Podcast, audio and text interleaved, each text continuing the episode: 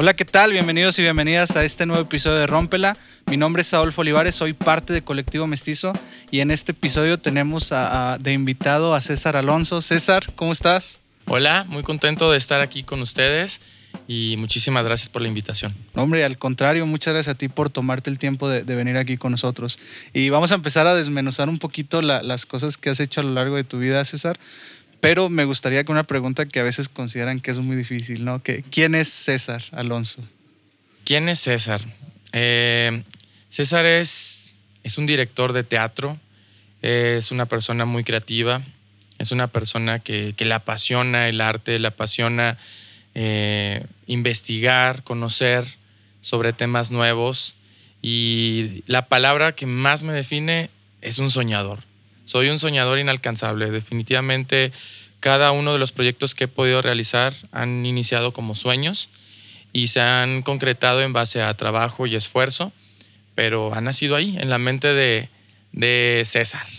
sí, y está muy interesante eso de decir que eres una persona creativa, que eres una persona eh, soñadora. A lo que yo estuve investigando, pues sí he visto que, que, algo que mencionas mucho en tus redes sociales es eso de, de, los sueños y que de los sueños se cumplen, pero siempre y cuando pues exista un trabajo, exista estarle ahí talachando. ¿Y cómo empezó tu interés por este arte de, de o por empezar a, sí, a, las obras de teatro y todo eso? Fíjate que siempre tuve el gusto por, por hacer teatro, por consumirlo. Eh, realmente creo que es es un interés con el que naces. Hay gente que le gusta los deportes, hay gente que le gusta la ciencia. Eh, es, es, algo que he hecho mucho hincapié hoy en día con el teatro para niños y la formación artística en las escuelas creo que es muy importante porque desde que eres niño tienes cierto interés hacia ciertas áreas y muchas veces la sociedad o el sistema escolar nos impone, ¿no? Tienes que hacer un deporte, tienes que estudiar y dices, pues sí, pero si mis habilidades y mis intereses están enfocados en otra cosa, ¿cómo puedo desarrollarlos? Creo que ahí es una, una una parte muy interesante cómo los papás deben parar las antenas para reconocer en sus hijos pues estos intereses que hay y este desarrollo que de alguna manera puede ayudarles a crecer. Y básicamente pues así fue conmigo. Eh, inicié desde muy pequeño inicié como un hobby. Te metes al curso de teatro eh, vas al cine te gusta pues toda la cuestión de pintar, las manualidades, porque también jugaba mucho con la plastilina y poco a poco se fue convirtiendo en mi trabajo, poco a poco se fue convirtiendo en mi día a día. Eh, creo que soy una persona muy privilegiada porque tengo la oportunidad de dedicarme a lo que me gusta y por eso me vuelvo muy apasionado, ¿no? Me, entrego completamente a los proyectos que tengo y entonces eso de repente digo, me faltan horas o de repente digo, ay, no hay recurso, tienes que, este, pues, hallar la forma de, generarlo. Pero, pero soy muy apasionado con lo que hago y creo que desde muy pequeño ha sido este interés por montar obras eh, desde la casa, desde la escuela, hasta poco a poco irlo perfeccionando con estudios, con talleres que he tomado para, para poder dedicarme a lo que hoy en día hago. Ok, y mencionas algo bien interesante ahorita antes de empezar, yo te decía que, que, a lo mejor había ahí dos caminos, pero a lo que veo es de que tu interés fue el crear siempre obras o, o, era actuar o siempre fue el, no, este, quiero crear una historia o quiero que alguien a través del, de su trabajo este, de una, eh, exponga algo que yo escribí. Siempre me gustó crear historias desde muy pequeño. Eh, creo que tuve esa habilidad de poderme fantasear personajes, anécdotas. Cuando fui creciendo, obviamente conocí obras de teatro que me gustaron mucho y que me inspiraron y películas, pero había algo dentro de mí que me decía, bueno, ¿por qué no creas tu propia historia? ¿Por qué no cuentas eh, ahora sí que tu versión de cierto tema? Después, conforme fui creciendo, me di cuenta que había temas sociales muy interesantes que al público le gustaba hablar, pero quizá le incomodaba, ¿no? Entonces yo dije, ¿por qué no poner esos temas sociales sobre un escenario, generar una perspectiva y eh, sembrar una semilla en el público para, para que puedan también hablar sobre esos temas? Y en el público infantil principalmente, que es a lo que me he dedicado. Eh, mi máximo exponente es Walt Disney. Siempre desde que era pequeño, o sea, me gustaba todo, todo lo que él creaba, todo lo que él realizaba. Entonces yo un día dije, yo quisiera ser como Walt Disney, quisiera trabajar para Walt Disney. Y conforme fue pasando el tiempo y, fueron presentándose algunas oportunidades y demás, dije, bueno, ¿por qué no me convierto en, un Walt Disney donde estoy? poco a poco con lo que hago con mis historias, con mis personajes, eh, ahora sí que a escala, saltillo, pero, pero lo he ido logrando y, ha sido algo que, que, me enorgullece bastante porque, porque no es fácil, porque ser original de repente puede ser como este loco que se creó porque, porque quiere tocar ese tema, o, pero pues vas picando piedra también con eso, ¿no?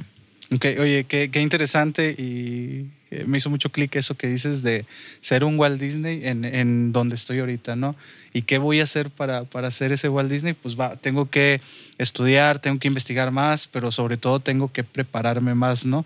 A lo que vi es de que tú eh, saliste a Nueva York, estuviste un tiempo allá capacitándote para pues para estar después este, haciendo historias más atractivas de lo, de lo que ya las hacías. ¿Cómo fue el tomar esa, esa decisión de, decir, hoy me voy a ir cierto tiempo al, al extranjero? Pues eh, creo que fue una decisión de valentía y, de, de, ambición, de alguna manera. Primero me fui a Los Ángeles, California. Estuve por allá un tiempo, tuve la oportunidad de estar en los Óscares y era un gran sueño que yo siempre desde muy pequeño había idealizado, el lograr un día estar en esa ceremonia eh, bueno, ¿qué más quisiera que ganándome el Oscar? Ojalá eso sea pronto, pero estuve como, como participante, como público, y me inspiró mucho el, el, poder conocer a los artistas, el poder ver el ambiente que se maneja, el aprender de la cultura de Estados Unidos, que es una cultura eh, si bien tiene algunas deficiencias, también creo que tiene muchos aciertos porque los americanos son muy cumplidos, muy comprometidos, tienen ciertos esquemas de trabajo que cuando estuve aprendiendo sobre ellos me encantó y vine y lo apliqué aquí a, Saltillo cuando inicié dirigiendo la compañía de teatro musical de la Universidad Autónoma de Coahuila. Y en ese lapso fue cuando me, continué preparando, me fui a Nueva York a tomar cursos de dirección escénica, de creación también de textos. Y, bueno, ha sido un viaje muy, muy interesante, eh, hablando de, de, las oportunidades que se me han presentado, de los lugares que he podido conocer, porque todo lo que he podido absorber, todo lo que he podido conocer, lo he querido traer aquí a Saltillo, lo he querido compartir con mis alumnos, con la gente que cree en, los proyectos que hemos hecho, porque yo tengo fe en, la gente que está aquí y sé que hay mucho talento, lo he comprobado y creo que podemos hacer grandes cosas y poco a poco nos vamos uniendo y se hace un equipo, ¿no? Para, para poder, ahora sí que promover el arte a toda costa porque todavía cuesta y todavía hay muchos paradigmas con la gente sobre por qué debo comprar un boleto de teatro o que me regalen el teatro, por qué debo comprar una escultura, por qué debo meter a mis hijos un taller pensamos que el arte y la cultura tiene que ser eh, gratis y tiene un costo. Y si tú quieres prepararte y si tú quieres ser profesional, tú tienes que invertirle a tu profesión, a tu eh, especialización. Y eso es lo que yo he hecho. He, juntado dinero y a medida que he podido he tomado cursos y capacitaciones que me ayuden de alguna manera a perfeccionar eh, mi dirección escénica en el teatro musical, que es lo que descubrí que me apasionaba, aun y cuando yo soy diseñador gráfico, que esa es otra área. El teatro, yo te puedo ver 20 obras, incluso el cine también, películas, y, es algo que dices, ¿por qué hay tanta conexión conmigo? No sé, hay algo ahí que, que me mueve mucho. Oye, y ahorita que mencionas sobre tu, tu, carrera, que es de diseño gráfico, ¿cómo fue o cómo es el empatar la, tus dos actividades, tanto pues, lo profesional y lo, lo, que estás haciendo ahorita de dirigir este, obras? Fíjate que fue muy interesante porque eh, realmente estudié diseño gráfico porque no estaba la carrera de actuación aquí en Saltillo. Y entonces intenté en ese lapso irme a, la Ciudad de México, luego el tiempo que me fui a Los Ángeles, pero ahora sí que tú sabes, los papás son del papelito y luego haz lo que quieras. Yo quise darle el gusto a mis papás de tener una carrera. Les dije, diseño gráfico creo que es de las que más me llama la atención y curiosamente después se fue entrelazando con mi carrera. Me di cuenta que podía aplicar el diseño gráfico al teatro. Encontré eh, como todos estos manuales que existen para crear publicidad para teatro musical en Broadway, en Ciudad de México, en Ocesa, en todas las grandes compañías. Y desarrollé mi propio manual aquí de cómo desarrollar publicidad para el teatro en Saltillo. Porque luego me causaba mucho conflicto que veía la publicidad del teatro iba a las obras y tres personas. Y entonces yo empecé a pensar, dije, quizá sea porque la publicidad no es atractiva. Quizá ahí hay un área de oportunidad donde podemos mejorar para que vean estos pósters con grandes fotografías, con tipografías, con colores, que se vuelvan atractivos y entonces el público de Saltillo quiera ir al teatro. Y entonces se enlazaron y desde el 2014 que inicié a dirigir teatro y que terminé mi carrera, me he encargado de los diseños de todas mis obras porque soy muy celoso con eso. Digo, quiero que se vea así o traigo esta idea. Entonces he cuidado ese detalle porque me gusta que el público identifique una obra de César Alonso con su diseño también. Ok. Oye, está, está padre eso porque al final de cuentas la, la, la, carrera que estudiaste pues ya te está sirviendo en lo que te, estás, te vas a dedicar o quieres dedicar a lo largo de, de tu vida. Y aparte, eso que dices de que no, yo quiero que tenga mi sello desde la obra hasta cómo se está haciendo el flyer o cómo se está haciendo la promoción de, de lo mismo. Y tu primera obra dices que fue en 2014. Ok, ¿y cuál fue la, la, primera obra que tuviste? Fíjate que la primera obra que hicimos se llamó Un extraño sueño. Es una obra que habla de las leyendas de Saltillo. Siempre me gustó mucho el tema de las leyendas porque aparte es cultura, ¿no? Es, es parte de nuestra historia. Entonces, en 2014 diseñé una obra que fuera para niños, hablándoles de las leyendas. Algunos de los personajes están adaptados para que la temática pudiera ser un poco más amigable. Sabemos que son muy sangrientas las historias, incluso muy dramáticas. Entonces dije, bueno, ¿por qué no les compartimos a nuestros niños las historias, pero un poco más, este, pues suaves, con algunas temáticas que tengan más que ver para ellos como el bullying, el exceso de comer dulces, las mentiras, sus consecuencias y demás. Y en 2014 escribí Un extraño sueño, que después se convirtió también en, un libro para niños y, fue el inicio también de Talento, que es la compañía que tengo ahorita de teatro. Eh, la metimos a concursar para irnos a una muestra nacional y afortunadamente quedamos seleccionados y llevamos a los niños hasta Tabasco. Presentamos la obra ahí en Tabasco, se, mostró todo el trabajo que habíamos estado haciendo aquí escénicamente con ellos y, y fuimos pioneros en ese aspecto. Realmente no había teatro para niños, era muy poco lo que se producía. Y bueno, era esta cuestión de que no, los niños no pueden, no, los niños cómo van a actuar. Pero los niños tienen mucho potencial y los niños son muy capaces, de verdad. Una vez que empiezas a trabajar con ellos y ves lo inteligentes, lo talentosos que son, te sorprendes de lo que puedes llegar a hacer en trabajo en equipo con ellos. Ok, y ahorita mencionas ya de, la creación de tu, de, la compañía de talento, y ahorita mencionas algo importante, que las mismas personas van bloqueando pues, la, las habilidades de los niños y más cuando son habilidades artísticas en este caso. ¿Cómo fue para ti eh, romper o, o, quitar esa barrera de, de, comentarios negativos? Porque siento que te han de decir, ah, no va a funcionar o no, no va a jalar, los papás no los van a llevar. ¿Cómo fue para ti el, el vencer esa barrera? ¿Qué hiciste? ¿Qué acciones tomaste? Fíjate que es, es una constante. Yo creo que cualquier artista y cualquier persona que esté involucrada en el medio eh, hablando de teatro, de música, de, danza, siempre está esa constante, ¿no? De, no, no lo vas a lograr, no, no lo puedes hacer, no, no vas a ser profesional, no, no puedes vivir de esto, ¿no? Como que regularmente es algo que, que, que todavía está muy presente, sobre todo aquí en, en, en, el norte del país. Sabemos que a lo mejor en el centro de México, pues tienes más oportunidades, pero siempre ha habido dentro de mí una especie de optimismo, una especie de fe a, los proyectos que hemos encabezado. No ha sido fácil, definitivamente.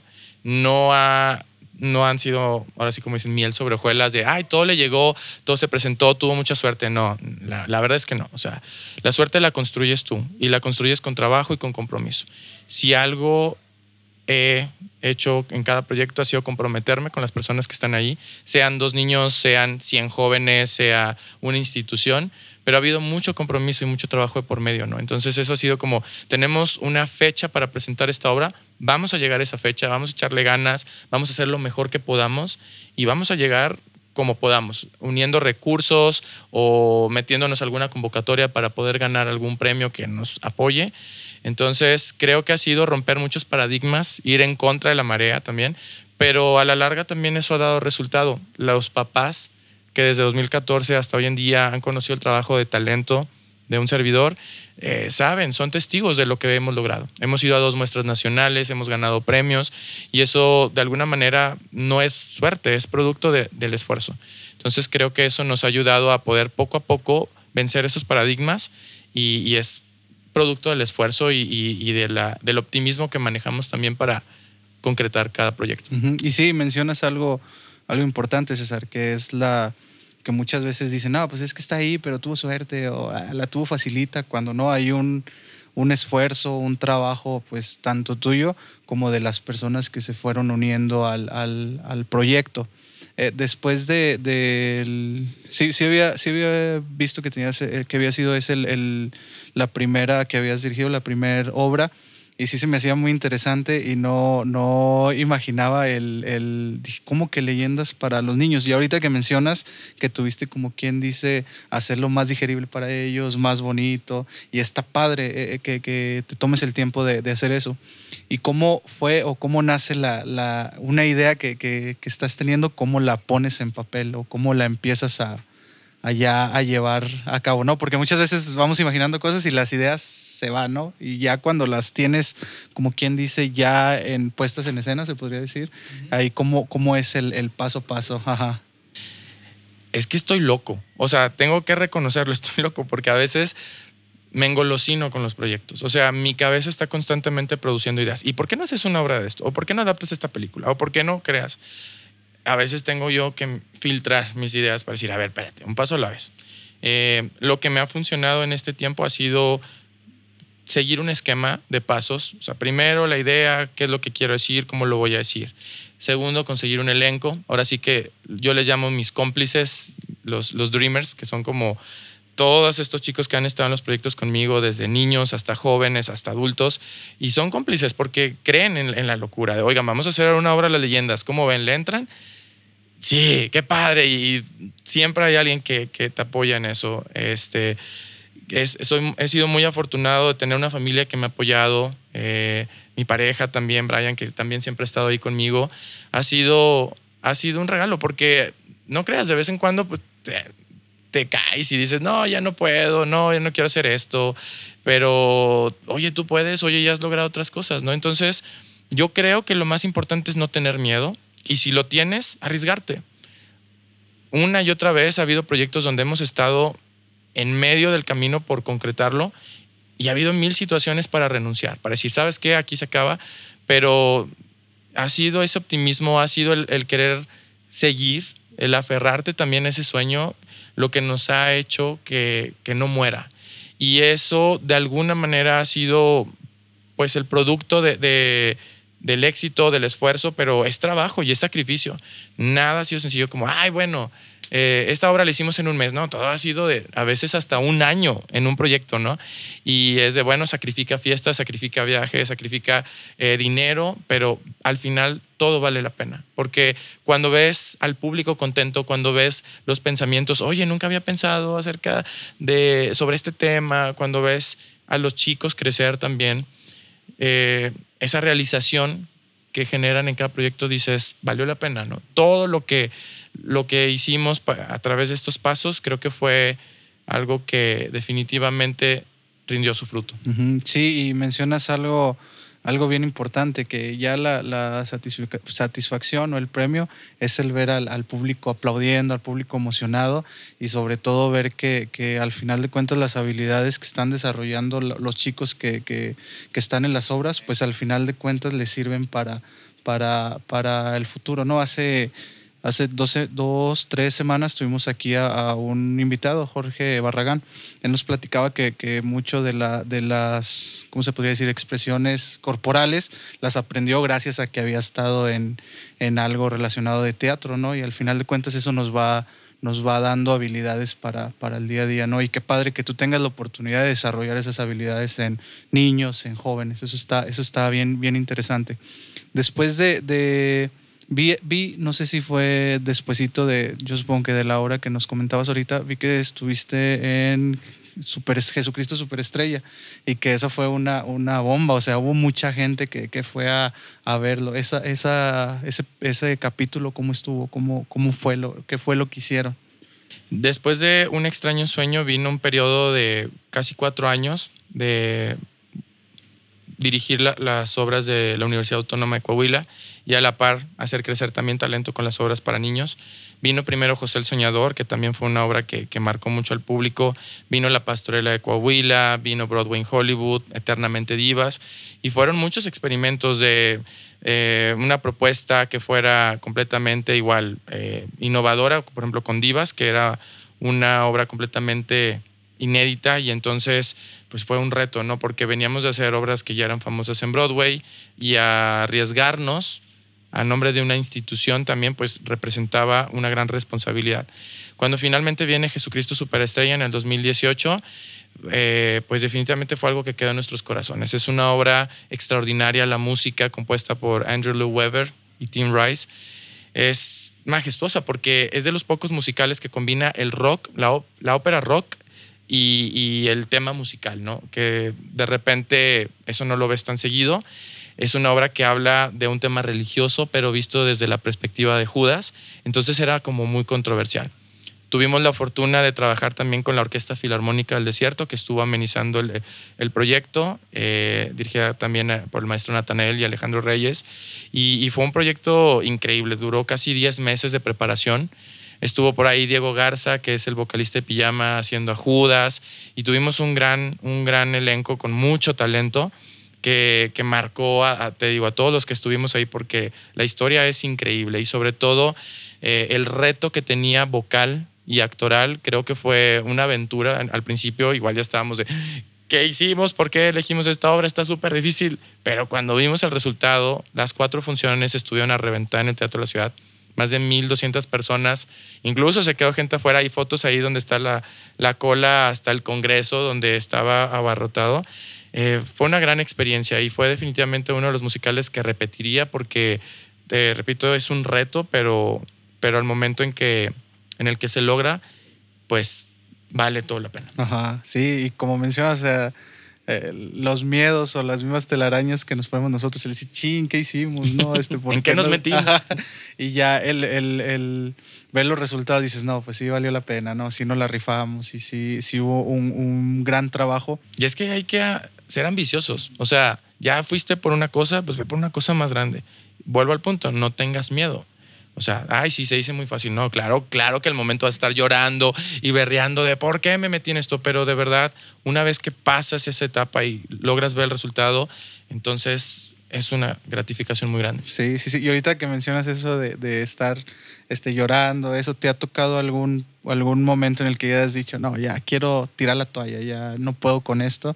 ¿Y qué es lo que hiciste para, para salir a flote? todos los días. no, es cierto. No, es que digo, todos los días hay retos, ¿no? Y todos los días dices, bueno, ¿cómo me supero? Ahora, ¿cómo hago algo que al público le interese? ¿O, cómo sigo estando vigente?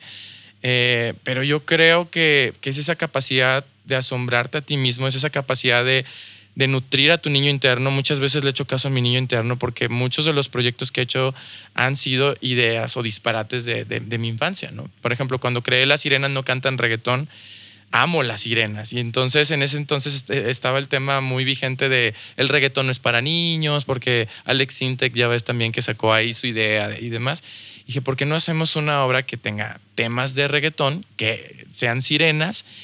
Pero que haga conciencia con respecto al contenido que tiene la música. ¿verdad? Al final el día sí impacta y, tiene que ver con el comportamiento de los niños. Entonces, todas esas ideas se han ido como fusionando, he alimentado ese niño que, que sigue ahí dentro de mí, que me dice, César, tú puedes, César, haz esto. Yo creo que siempre es importante escucharlo, yo creo que siempre es importante tomarte ese tiempo, desconectarte, ver películas, consumir arte a mí me encanta viajar, me encanta ir a ver obras a México, a Nueva York, a cualquier parte de donde es posible, porque es lo que te inspira. Y es lo que también te hace crecer. Y dices, un día yo quiero lograr hacer eso. El efecto de un dragón gigante, que salga fuego en el escenario, que llueva, o sea, todo ese tipo de retos, dices, yo quiero lograrlo y, qué mejor que en mi ciudad. Eh, a veces es valorado, a veces no lo es, pero yo creo que lo importante es que tú sepas el valor que eso tuvo el reto que, significó para ti y, el aprendizaje también que lograste con cada proyecto. Sí, sí, y es muy importante eso que mencionas sobre el, darte cuenta de lo que estás logrando, porque a veces no, no vamos a tener a las personas que nos estén aplaudiendo, ¿no? Y qué feo que aparte de que no cuentes con esas personas, pues no estés tú ahí apoyándote o diciéndote, no manches, lograste el objetivo al menos para ti, lograste que se viera bien, entonces va, va para adelante. Ahorita mencionabas que a la par que estabas eh, eh, dirigiendo los proyectos de la universidad, también estabas dirigiendo tu, proyecto personal, se podría decir. ¿Cómo era el empatar esos dos, proyectos o cómo le hacías para, salir adelante? Pues fue un tiempo complicado porque prácticamente no tenía tiempo libre para mí. Eh, terminaba los ensayos de la universidad y luego a veces me iba a los de talento o los fines de semana estaba con los de talento pero pues poco a poco ahí se fueron como acomodando los horarios. Obviamente la experiencia que fui obteniendo con el paso del tiempo me ayudó para administrar mejor mis días, mis horas, y luego ya también decía, bueno, ya, el sábado no trabajo porque el sábado quiero despejarme o quiero irme al cine, pero fue un reto y, fue algo que, que me hizo ser muy productivo, me hizo estar muy concentrado en mi proyecto, gracias a Dios, talento, eh, en 2024 va a estar cumpliendo 10 años y es un proyecto que no he soltado, de, con proyectos chiquitos, proyectos grandes, pero ha permanecido. En 2018 yo termino de dirigir eh, la compañía de, la Autónoma de Coahuila y en el 2019 me invitan a trabajar en el TEC de Monterrey, donde estoy actualmente dirigiendo los musicales del TEC, que, que es algo también bien chistoso porque yo crecí viendo los musicales del TEC. O sea, yo estaba chavito cuando iba y veía y decía, wow, la producción, los actores, hay mucho talento también en, el TEC de Monterrey. Y, soñaba con un día poder estar ahí dirigiendo, con un día poder contribuir con mis ideas. Y curioso que el tiempo me llevara, ahorita estoy muy contento ahí, este este semestre vamos a presentar un musical nuevo, estamos ahorita a punto de arrancar las audiciones, pero tampoco fue coincidencia y repito, no fue suerte, fue producto del esfuerzo, de la constancia, del compromiso hacia mi proyecto de convertirme en director, lo que me fue abriendo las puertas y, esa constancia que de repente sí veo que muchos chicos es, no, mejor descanso seis meses, mejor un año sabático. dices, a veces a mí me faltan las horas para, para hacer todo lo que quisiera, ¿no? Yo creo que es bien importante que seamos eh, muy productivos con nuestro tiempo porque solo tenemos una vida y hay que aprovecharla, hay que aprender, hay que caerse y para eso pues está el bendito y señor tiempo eh, de nuestro lado si sabemos aprovecharlo, ¿no? Sí, y mencionas algo bien importante y que tocamos hace rato sobre los sueños que uno tiene de niño, ¿no? Y ahorita mencionabas que fuiste creciendo con los musicales del TEC de Monterrey y ahorita ser parte o, ya poder estar detrás de, esos proyectos, pues es, como dices, es eh, gracias a un trabajo y yo creo que a veces dices, no manches, este, ¿cómo, cómo ya estoy aquí, cómo se logró y eso está, está bien padre. Y por decir, eh, ahorita ya hablando del proyecto de talento, cómo es el integrar eh, a personas que te ayuden, ¿no? Porque al final de cuentas necesitas a alguien que te esté ahí ayudando en, cosas que a lo mejor a veces no, no, no eres experto, pero pues necesitas ahí este, gente. ¿Cómo es el venderle la idea para que sean parte del, del proyecto? Pues talento siempre ha estado abierto para todo aquel que quiera sumarse, para, como te comenté, aquel loquillo, loquilla que, que quiera este, empezar a dar clases, que quiera experimentar también con, el teatro musical, con el teatro, hoy en día que también estamos haciendo teatro de texto. Eh, siempre he buscado gente que sume, siempre he buscado personas que sean virtuosas en su área, que les apasione y que les guste sumarse, ¿no? Regularmente, por no decir que el 90% de las maestras y maestros que han pertenecido a la compañía han sido jóvenes, me gusta apostarle y creer en los jóvenes porque porque es complicado. Tú sabes que como joven llegas a una empresa o a una institución y es típico de, ¿y este qué? O sea, y, este, que, él, él, es el director, él va a saber. Entonces está como este tabú, ¿no? De que los jóvenes nos falta experiencia, pero ahora sí que el tiempo es el que va estando de tu lado y, te, y va demostrando de lo que eres capaz, de, de la pasión y el talento que tienes y todas las maestras y maestros que han estado en nuestra compañía han sido así, han sido virtuosos, han sido comprometidos, se han enamorado de los proyectos y ha habido bastantes maestras y maestros que, han pasado con este tiempo. Estoy muy agradecida, agradecido perdón, con ellos porque, porque han dejado y han marcado la historia de, de la compañía para cada uno de los proyectos, cada uno con su estilo, cada uno con, con su toque, le ha abonado bastante y, han sido valientes también, porque es un proyecto que no está financiado por nadie más que por, por los locos productores que estamos detrás de él. Y, cada uno ha sido un riesgo de, vamos a tocar el tema de la migración, el tema de las familias eh, homoparentales, el tema de eh, la música, el tema, o sea, todos estos temas que de repente hay gente que no los comprende y que dices, ¿por qué va a comprar el boleto para una obra así? O sea, ¿por qué no mejor compro el boleto para un musical de Broadway que ya es conocido? Entonces nos hemos arriesgado y ellos han estado ahí en el barco y eso ha sido algo que, que ha sido el sello de talento. Sí, y ahorita hablas sobre el, el tema de, de, la migración y tienes una obra que se llama Mis Niñas Migrantes, que es a lo que recuerdo, es desde el 2017 que, que, que estás que está la, la obra, ¿no? ¿Cómo fue el, empezar a escribir sobre, sobre la migración? ¿En qué te basaste o cómo nació esa, ese interés por hacer una obra y, plasmarla? Fíjate que mi historia con esa obra en particular es, es muy especial. Para mí es la obra que más me gusta, es la obra que le dediqué a mi mamá, eh, porque es una obra que habla acerca de emprender tu vuelo, de abrir tus alas e ir tras tus sueños.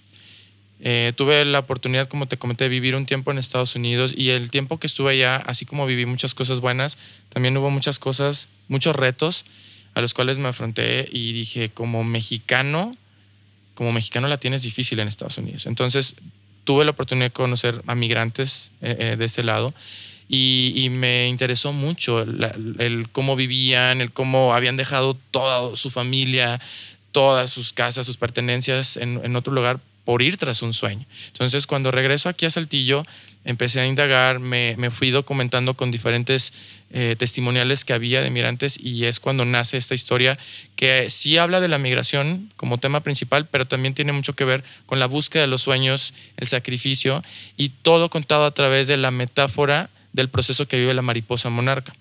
Entonces, cada una de las escenas se llaman como el proceso de la mariposa. La larva, la metamorfosis, eh, la, crisálida y el, huevo y la mariposa, ¿no? Que es todo este proceso de metamorfosis que tiene. Entonces, fue muy interesante. El año pasado tuvimos la oportunidad de llevarla al Cervantino representando a Coahuila y es una obra que ahorita tiene ya más de 30 representaciones, 30, 35 representaciones y la gente que la ha visto ha salido llorando, ha salido conmovida, ha salido pues muy impactada porque es una obra cruda y directa.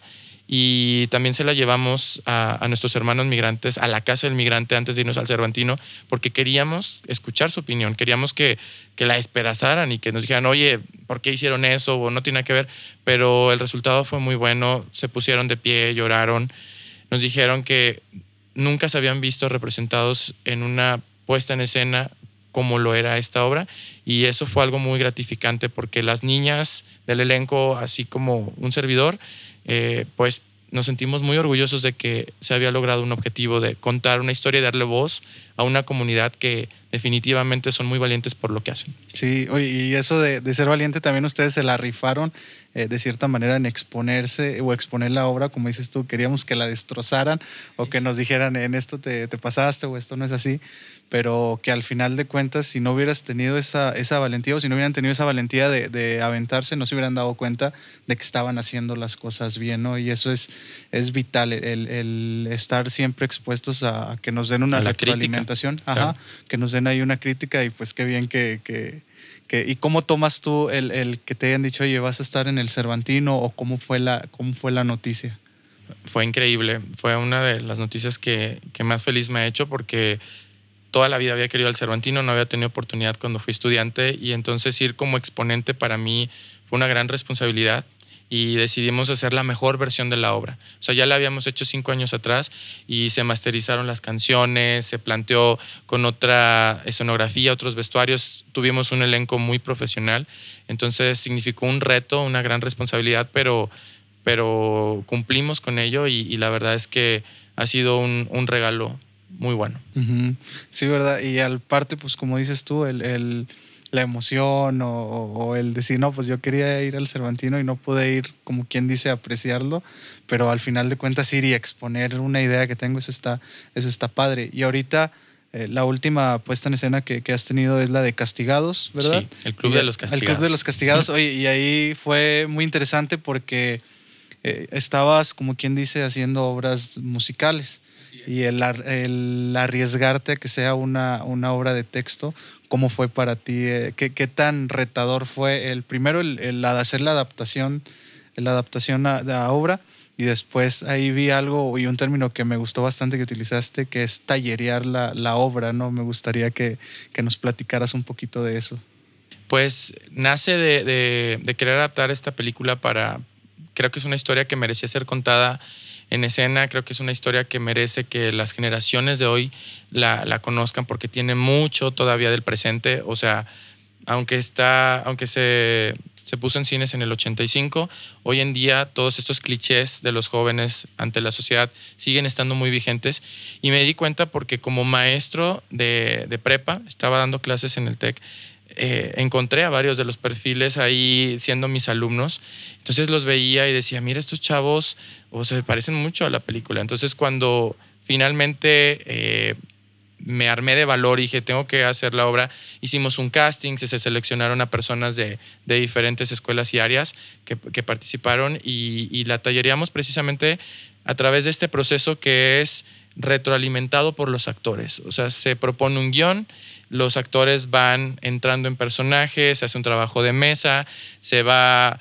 Eh, ahora sí que a prueba y error, viendo qué cosas funcionan, qué cosas se tienen que eliminar porque a lo mejor están pensadas por un lenguaje cinematográfico. Y a los tres meses estábamos con canas verdes, decíamos, no, esta obra no va a salir, fue un error, ¿para qué? No la aventábamos, pero seguimos. Igual te digo, había una fecha de estreno dijimos, vamos a seguir. Los chavos siempre se mantuvieron muy comprometidos, muy entusiasmados y la verdad es que el resultado a mí me dejó con la boca abierta. Era la primera vez que hacíamos una obra de texto porque yo quería también experimentar con, con otros tipos de, teatro y, y, los chavos se poseyeron con el personaje. O sea, de verdad era impresionante verlos fuera de escena porque seguían siendo los personajes y, y le daban voz a este mensaje de la, de la juventud, este mensaje de la rebeldía incomprendida que todos hemos pasado cuando fuimos adolescentes y que cuando somos adultos se nos olvida que un día estuvimos ahí, ¿no? Entonces los papás que iban a ver la obra se incomodaban y ¿por qué hablan de las drogas y por qué hablan de esto? O sea, porque son temas que los jóvenes tocan, conocen y, y que a medida que más intentemos como censurarlos, pues yo creo que es el peor error que podemos cometer porque más los exponemos a dejarlos en esta cuestión de la ignorancia, de no saber de algo que completamente los va a rodear. Entonces fue un proceso muy interesante de seis meses que culminó con 12 funciones y con un elenco que más que un elenco se formó una, una familia. Los quiero mucho a todos ellos, quiero mucho también a, a los dos maestros que estuvieron ahí, Betty y Raúl, porque fueron, fueron un, gran pilar para este proyecto que fue un experimento para talento. Uh -huh. Oye, y mencionas ahorita algo importante y que, que es algo, algo que has hablado siempre, o, a lo que llevamos ahorita en la plática, que es el ponerle fecha de caducidad a, la, a las cosas, ¿no? ¿Por qué? Porque ahí de cierta manera te obligas a, hacerlas, ¿no? Y no es de que, ah, mañana, ah, mañana, ah, mañana. No, pues si te sigues de mañana, mañana no vas a poder lograr, lograr el objetivo y eso está, está padre. Y de las 12 obras, todas se, se abarrotaron o todas fueron muy buenas tuvimos la oportunidad de tener el público este, completo en todas las, las, funciones y ahorita que tocas ese tema creo que es algo muy importante que, que, siempre hacemos mucho hincapié en talento, es el compromiso. Hay que tener compromiso en la vida, hay que tener compromiso con tus sueños, hay que tener compromiso contigo mismo para, no sé, bajar de peso, para alimentarte sano, para lograr ese viaje que tanto quieres, porque creo que esa es la clave para lograr los sueños. A medida que uno se compromete, puede llegar a esos objetivos también les digo mucho a mis alumnos una frase que es, los sueños se transforman, porque a veces los idealizamos de cierta manera, pero la vida nos los presenta de otra, pero se cumplen. Y se cumplen como tienen que ser. Y esto siempre va a ser en base a un compromiso. Si no hay un compromiso, si no hay una entrega, una disciplina, pues difícilmente vas a llegar a algo, ¿no? Entonces no es producto de suerte, como lo he mencionado varias veces, es producto de compromiso, esfuerzo y sacrificio a veces para poder llegar a ese objetivo que quieres.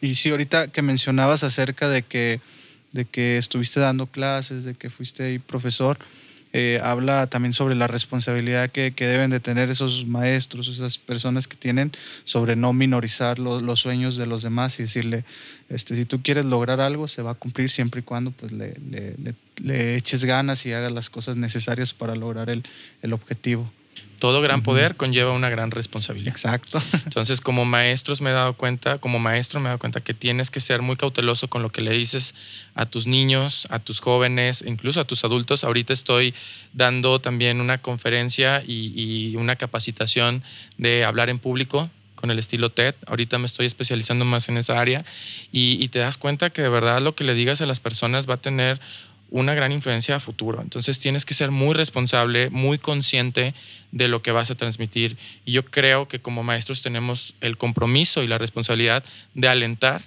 a cualquier ser humano a, cumplir sus sueños, a ser felices, ¿no? No venimos aquí a humillar a nadie, no venimos aquí a, a cuestionar de por qué ese sueño. Algún día tú estuviste ahí, algún día tuviste también ese anhelo o esa ilusión, como quiénes somos para este, cortarle las alas a los demás, ¿no? Sí, sí, de hecho ahorita que mencionas de cortar las alas, eh, yo tengo una ideología que hace tres o cuatro años he seguido bien en práctica, ¿no? Que es sobre si alguien emprende su vuelo y cae, nosotros tenemos en nuestras palabras dos opciones, ¿no? O, terminar de, de, acortarles y machucarles las alas, o la otra que es reparar las alas y, impulsarlos a que lo logren, ¿no? Entonces eso, como dices tú, es una responsabilidad que ya se empieza a tener cuando eres maestro, cuando eres padre, cuando eres hermano, cuando eres amigo. Entonces, el cuidar mucho cómo decimos las cosas y cómo más bien que nuestro diálogo sea un poquito más alentar y por si no se puede lograr el sueño, decirlo, pero no con, el fin de machacar los sueños, sino que se dé cuenta de que puede lograr otras metas. Entonces eso es bien interesante y es bien, bien padre que, ya sepas de esa responsabilidad que tienes. Gracias. Sí, sí. y para terminar, César, me gustaría que nos dieras tres consejos o tres aprendizajes que te han catapultado al, al lugar en donde estás ahorita. Bueno, el primero sería cree en ti mismo nadie lo va a hacer por ti, entonces es importante que tú tengas fe y seas muy optimista con, tus objetivos y con tus sueños. El segundo es ser disciplinado. A medida que más te acostumbras a practicar a una rutina, pues más fácil van siendo esos retos que en algún punto te, te planteaste, ¿no? Y la tercera sería no tengas miedo y atrévete a soñar en grande, siempre. Ve por, ve por lo más ambicioso que se pueda, el límite es el cielo y el límite lo pones tú, así es que las alas están, están ahí contigo para que las puedas desplegar y volar muy alto. Ok, muchas, muchas gracias por los consejos. César, sé que ahí a las personas de uno o hasta los tres consejos le, van a servir. Ya para terminar, ¿en dónde te pueden encontrar aquellas personas a lo mejor que, les interese saber un poquito más de ti o más bien de, talento, que se quieran integrar al, a los niños, los jóvenes, adolescentes que quieran integrarse al grupo de talento? En Facebook e Instagram estamos como Talento Teatro para Niños para los niños que quieran ser parte de la academia y para los jóvenes o adultos estamos como Talento Experience. En ambas redes sociales, con mucho gusto les podemos informar sobre próximos cursos o casting que tenemos. Y mi Instagram personal es cesaralonso.director. También ahí con mucho gusto podemos eh, platicar sobre cursos, conferencias o incluso sobre los mismos talleres que tenemos en talento. Muchas gracias César y también muchas gracias a todas aquellas personas que se quedaron desde el principio hasta el fin aquí en el video. Recuerden seguirnos en nuestras redes sociales, que es en Facebook como Rómpela, YouTube como Rómpela Podcast y recuerden escucharnos en cualquier plataforma que sea de, de su preferencia o en YouTube.